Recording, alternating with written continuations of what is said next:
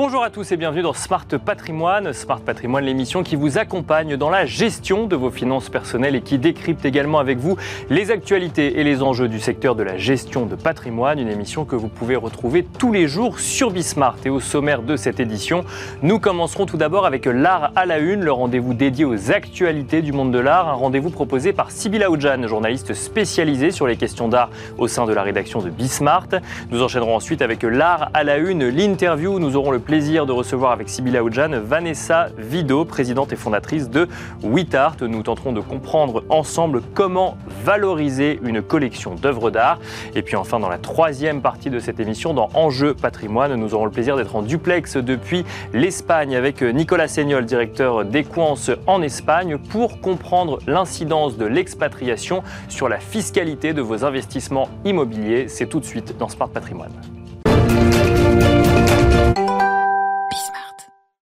Et c'est parti pour l'art à la une, le rendez-vous hebdomadaire de Smart Patrimoine dédié aux actualités du monde de l'art. Un rendez-vous proposé par Sybille Aoudjan, journaliste spécialisée sur les questions d'art au sein de la rédaction de Bismart. Bonjour Sybille. Bonjour Nicolas. Bienvenue sur le plateau de Smart Patrimoine. C'est parti pour donc les actualités hebdomadaires dans le monde de l'art et on recommence avec l'actualité des maisons de vente.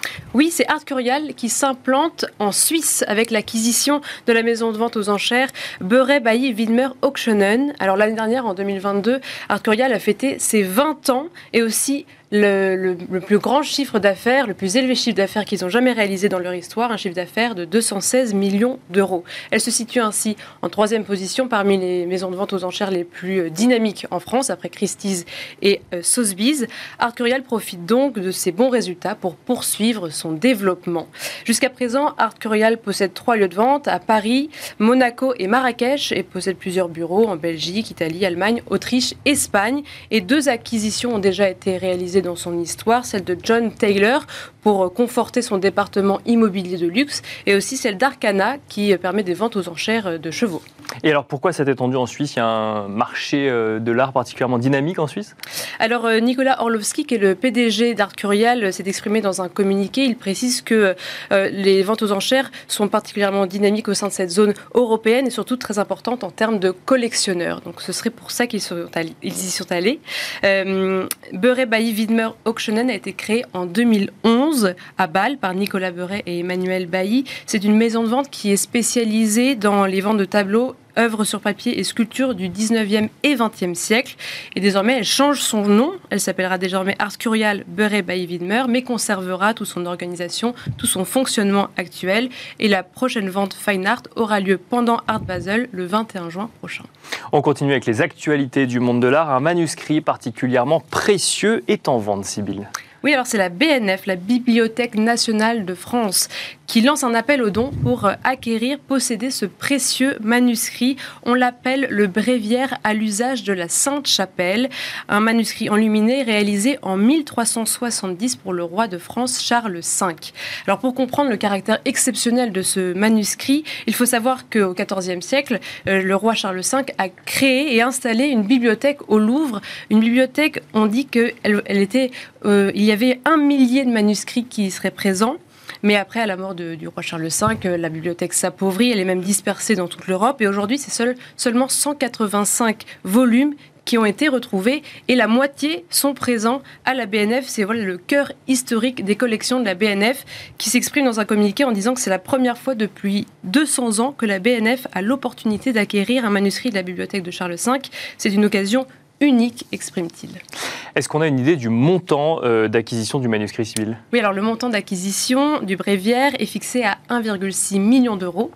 Il appartient aujourd'hui à un collectionneur étranger qui ne veut pas dévoiler son identité et la BNF espère euh, réunir le montant avant le 31 décembre 2023. Le don en soutien est bien, bien entendu déductible d'impôt à 66% et le bréviaire, si la BNF réussit à l'acquérir, euh, serait installé à côté des autres manuscrits de cette bibliothèque Charles V sur le site Richelieu qui vient toujours, euh, tout, juste d'être rénové et d'ouvrir ses portes euh, dernièrement.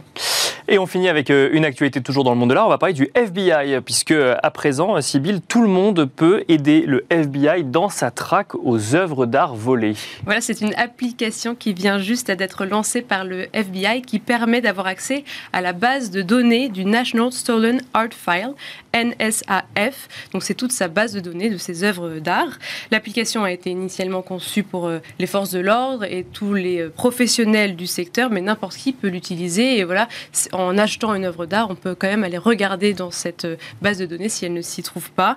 le FBI, voilà, s'en félicite. Ils disent que c'est l'une des plus grandes évolutions de cette base de données pour les rendre encore plus accessibles au public et surtout plus conviviales pour naviguer dans cette base de données. Merci beaucoup Sybille pour ces actualités hebdomadaires euh, du monde de l'art et nous avons le plaisir de recevoir ensemble sur le plateau de Smart Patrimoine Vanessa Vido. Bonjour Vanessa Vido. Bonjour, bonjour à tous les deux. Bienvenue sur le plateau de Smart Patrimoine. Vous êtes présidente et fondatrice de WeTart. Alors WeTart c'est un cabinet euh, de gestion de patrimoine mais spécialisé dans la valorisation et la gestion de collections d'art. Est-ce que vous pouvez nous expliquer peut-être pour ceux qui nous écoutent comment on arrive à mélanger les deux finalement, la gestion de patrimoine classique et euh, la valorisation des collections d'art?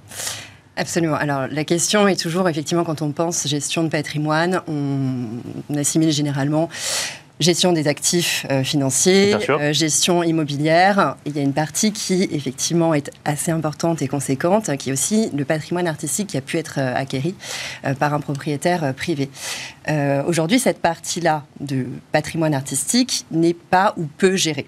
Euh, donc euh, c'est ce qui m'a effectivement engagé euh, dans cette, dans cette voie-là. C'est quoi? C'est une, une, poche de diversification en lien plus avec l'appétence des, des épargnants, des investisseurs, mais qu'on ne gère pas plus que ça derrière, c'est ça?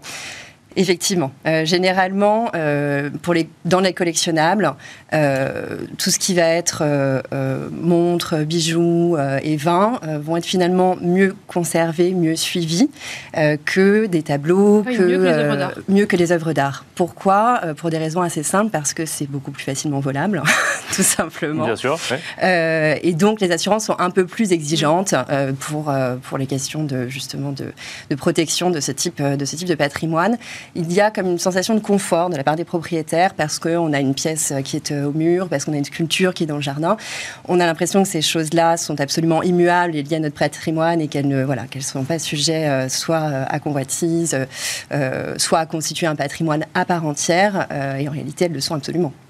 Et vous avez remarqué, euh, quand vous avez créé votre euh, cabinet, qu'il y avait un manque d'accompagnement à ce niveau-là Effectivement. Alors, il y a bien sûr, euh, pour les gestions de patrimoine classiques, des, cabinets qui sont tout à fait spécialisés sur le sujet, des banques privées. Voilà, donc il y a, il y a pléthore d'acteurs sur le marché qui sont effectivement engagés dans cette, dans cette voie-là.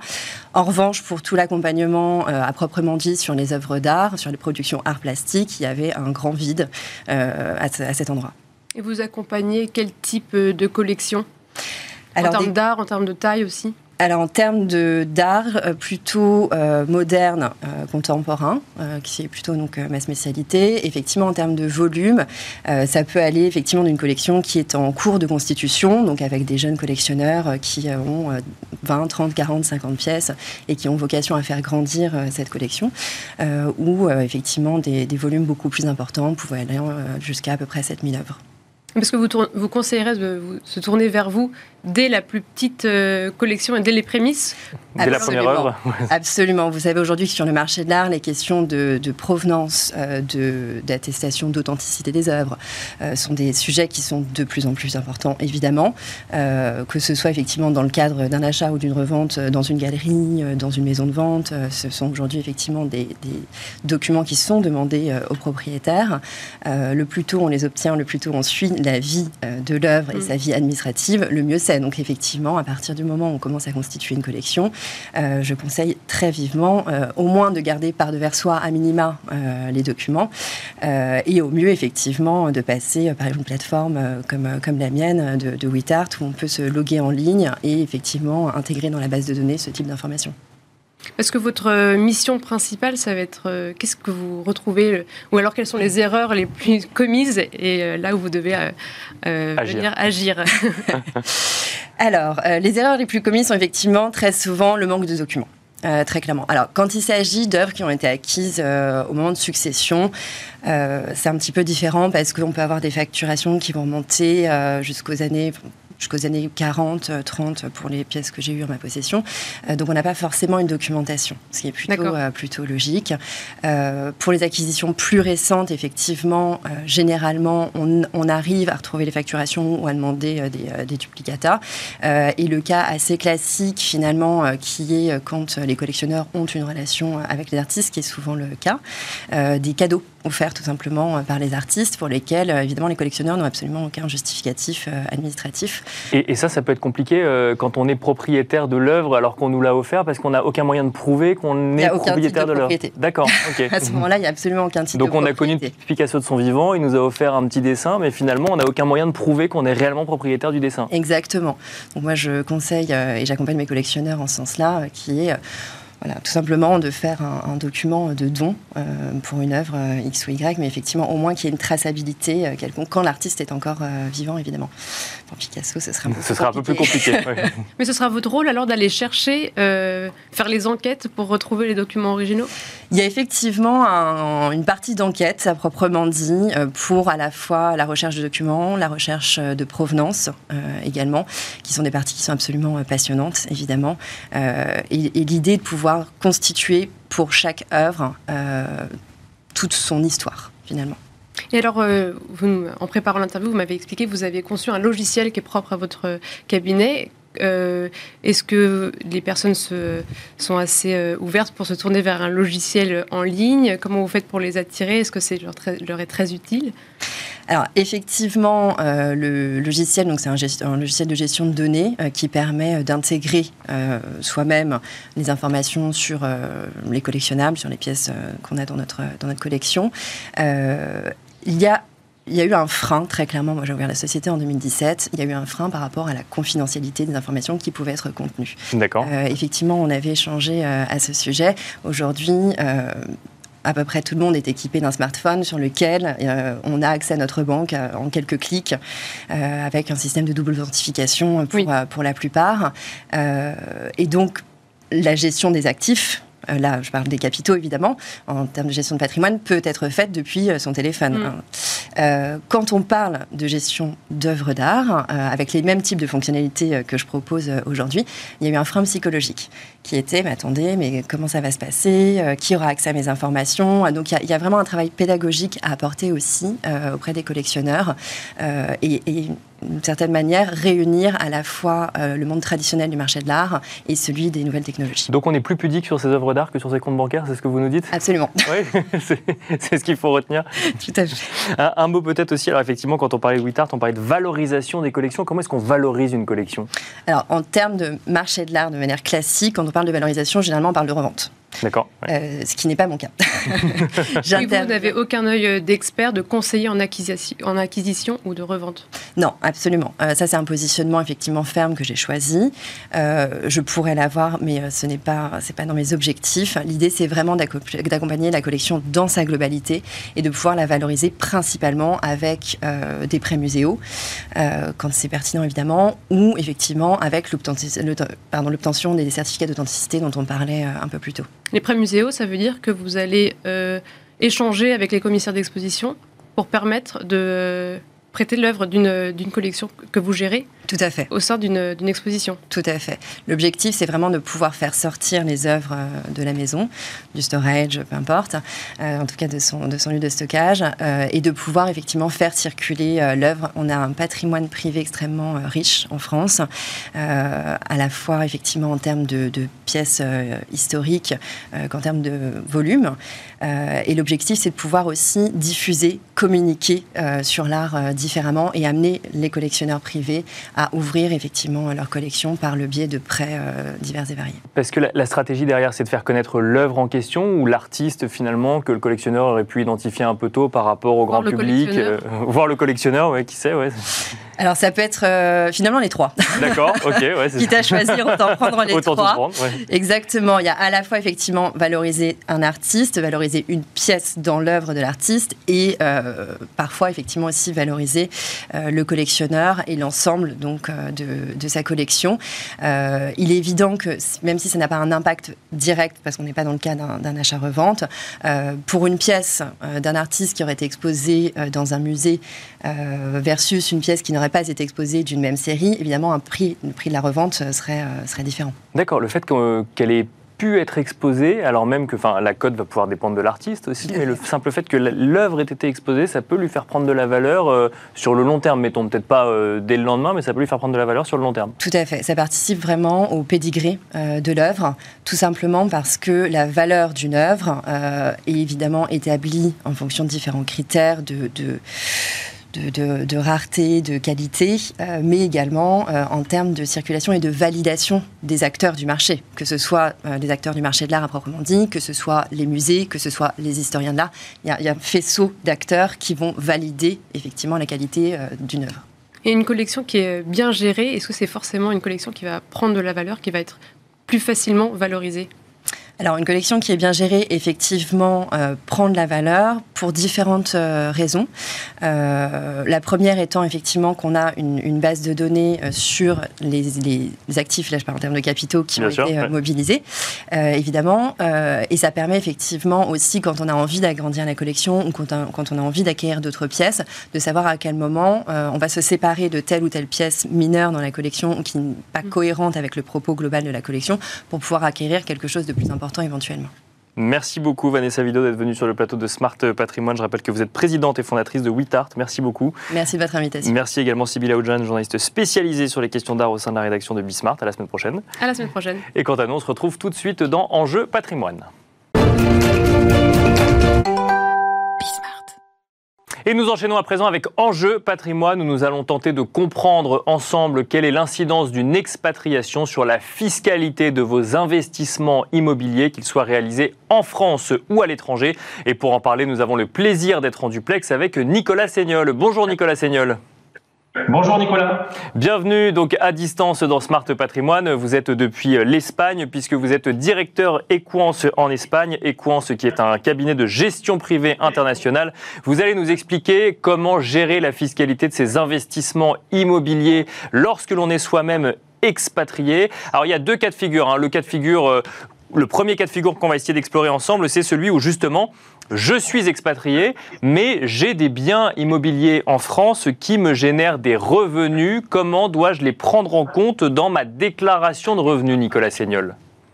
Alors effectivement, donc on est dans un thème euh, qui est d'actualité puisque 13, 13 euh, avril dernier a ouvert la campagne déclarative euh, pour l'année 2022. Donc pour les non-résidents, elle a ouvert également et se clôturera le 25 mai. C'est la deadline pour réaliser sa déclaration quand on est non-résident auprès du centre des impôts de Noisy-le-Grand. Voilà. En ce qui concerne du coup les, revenus euh, en lien avec un investissement immobilier réalisé sur le sol français alors qu'on est soi-même plus résident euh, fiscal français ou en tout cas plus résident français, est-ce que ça a une incidence particulière Nicolas Seignol alors oui, ça a une incidence et comment on va faire pour procéder à cette déclaration? Tout d'abord, on va regarder s'il existe ou pas une convention entre la France et son pays de résidence fiscale. Alors pas de panique parce que la France a signé énormément de conventions fiscales, à peu près 150 sur tout ce qui concerne l'impôt sur le revenu et euh, l'impôt sur le patrimoine dont on parlera ensuite. Mais il faut bien retenir que quand on parle euh, de revenus immobiliers et qu'en en présence d'une convention fiscale, Très souvent, dans la quasi-totalité des cas, c'est la règle de situation de l'immeuble qui va définir la compétence territoriale d'un pays ou de l'autre, hein, votre pays de résidence fiscale ou bien la France, pour venir taxer ses revenus. Donc quand le bien est en France, situé en France, que les revenus sont tirés du sol français et que vous êtes à l'étranger, la France va être compétente pour euh, euh, réclamer un impôt euh, sur ces revenus-là. Donc on paye un impôt en France lorsque l'on est euh, propriétaire d'un bien qui génère des revenus immobiliers, euh, même si nous-mêmes, on n'habite plus en France. C'est ce qui se passe dans la majeure partie des cas. Par contre, donc, euh, il faut bien voir une chose, c'est que là, on rentre dans un sujet un petit peu épineux, donc le sujet de la, taxation des revenus immobiliers, puisque on peut parler d'une fiscalité confiscatoire dès lors qu'on se réfère à des revenus de location nue, des, des revenus donc euh, des revenus fonciers comme on les appelle, puisque euh, en fait la fiscalité euh, va être complètement différente. Les, les, taux de taxation que la fiscalité qu'on a l'habitude quand on est français et qu'on habite en France de payer sur des revenus immobiliers, on va avoir des taux régis par l'article 197A du CGI, qui ces taux vont être donc il faut raisonner en deux étapes. D'abord l'impôt sur le revenu et ensuite les prélèvements sociaux. Donc pour chaque euro euh, généré en France, on va avoir une taxation de 20% minimum. Donc, c'est vraiment dès le premier euro qu'on va payer 20% d'impôt sur ces revenus locatifs. Et ensuite, dès lors qu'on va décaler, on va, pardon, on va augmenter ces revenus, qu'on va dépasser le seuil de 26 070 euros, ces 20% vont se transformer en 30%. Donc, on voit que c'est un barème avec deux tranches et donc une légère progressivité. Ça, c'est pour l'impôt sur le revenu. Au sein de l'Union européenne. Voilà. Alors maintenant, il faut parler bien évidemment de ce sujet épineux des prélèvements sociaux. Bien sûr. Et en, distinguant le cas de personnes qui sont résidentes euh, au sein, non résidentes, pardon, fiscales françaises, mais résidentes au sein de l'Union européenne ou de l'espace économique européen et la Suisse, et ceux euh, parmi d'entre nous qui nous écoutent qui vivent en dehors de ces, de ces zones citées, par exemple le cas de l'Australie puisque pour un Français de l'Union européenne qui aurait donc des revenus immobiliers français, en plus de payer donc le taux de 20 ou 30% d'impôt sur le revenu, il va devoir payer un prélèvement de solidarité qui s'élève à 7,5% Donc, on voit qu'on peut être soit à 27,5 soit à 37,5% Par contre, euh, où le bas blesse, c'est quand on se parle, on prend un exemple donc d'un Français qui vit en Australie, eh bien, lui, il continuera à payer ce que nous, on paye en France, disons, quand on est résident, les fameux prélèvements sociaux de 17,2%, en plus de son impôt sur le revenu. Donc, on arrive finalement à une fiscalité qu'on peut qualifier, je pense, de confiscatoire, puisque dans le pire des cas, on sera à 30% plus 17,2%. On atteint quasiment 50% d'imposition sur ces revenus fonciers de source française, et dès le premier euro. Mais ça veut dire, Nicolas Seignol, que, lorsque l'on part vivre à l'étranger, il vaut mieux vendre ses investissements immobiliers en France ou est-ce que là aussi on est taxé lorsqu'on réalise des plus-values immobilières sur le sol français Alors, effectivement, que ce soit des revenus euh, de location ou bien alors des plus-values, dès lors même si on, va vivre à l'étranger, eh bien, on va devoir, euh, on sera redevable, on devra faire une déclaration, on sera redevable d'un impôt en France.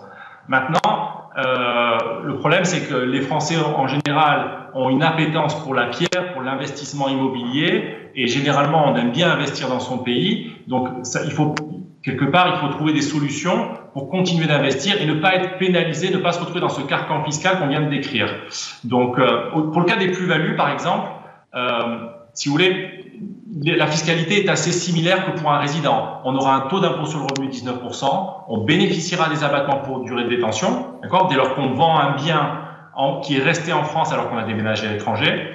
Voilà. Pour les unions, résidents Union européenne, on sera sur 19% plus 7,5% de prélèvement de solidarité, comme pour les revenus. Par contre, pour les hors Union européenne, ben finalement, on va se retrouver sur un même schéma que pour un résident, les 19% plus la CSG-CRDS. Par contre, il faut souligner un point, c'est qu'il y a une exception pas mal de, enfin, pas mal de nos compatriotes, je le vois ici en Espagne, quand on discute de ce sujet, ignorent, c'est qu'on a la possibilité, même si on a déménagé à l'étranger et qu'on a gardé un bien situé en France, eh bien, d'obtenir sous condition, il y a deux conditions, euh, une exonération de 150 000 euros sur la plus-value qu'on réaliserait sur ce bien qui est resté en France. Voilà. Les deux conditions, je les, je les donne pas pour rentrer volontairement dans, trop dans la technique, mais qu'elles sont, elles sont faciles. Il suffit d'avoir résidé deux ans en France et que la session intervienne avant le dixième anniversaire de son départ à l'étranger. D'accord, donc une, une vente qui interviendrait effectivement lorsqu'on est déjà parti mais qu'on veut se séparer euh, d'un bien euh, immobilier. Un mot peut-être rapide quand même, euh, effectivement, Nicolas Seignol, sur, sur cette différence de traitement finalement qu'on soit résident en Union européenne ou hors de l'Union européenne, ça change beaucoup de choses quand même en matière de fiscalité.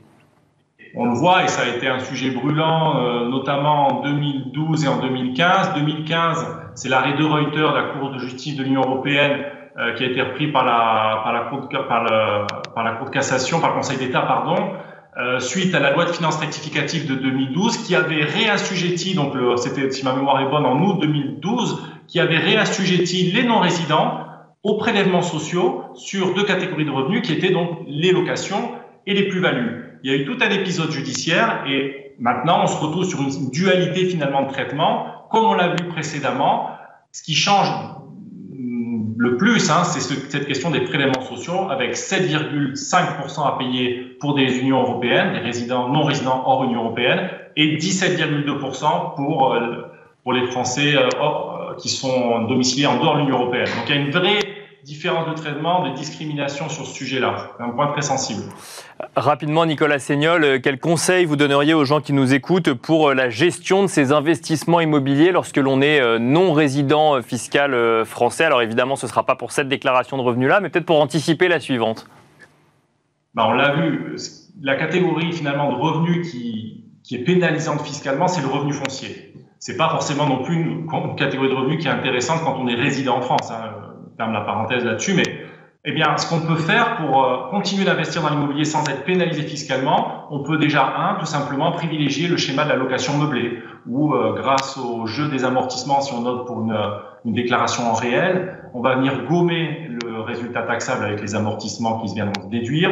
Et si on a financé son acquisition hein, par un emprunt, on peut se retrouver dans des cas où pendant 20 ans, finalement, on va être complètement libre de toute charge fiscale.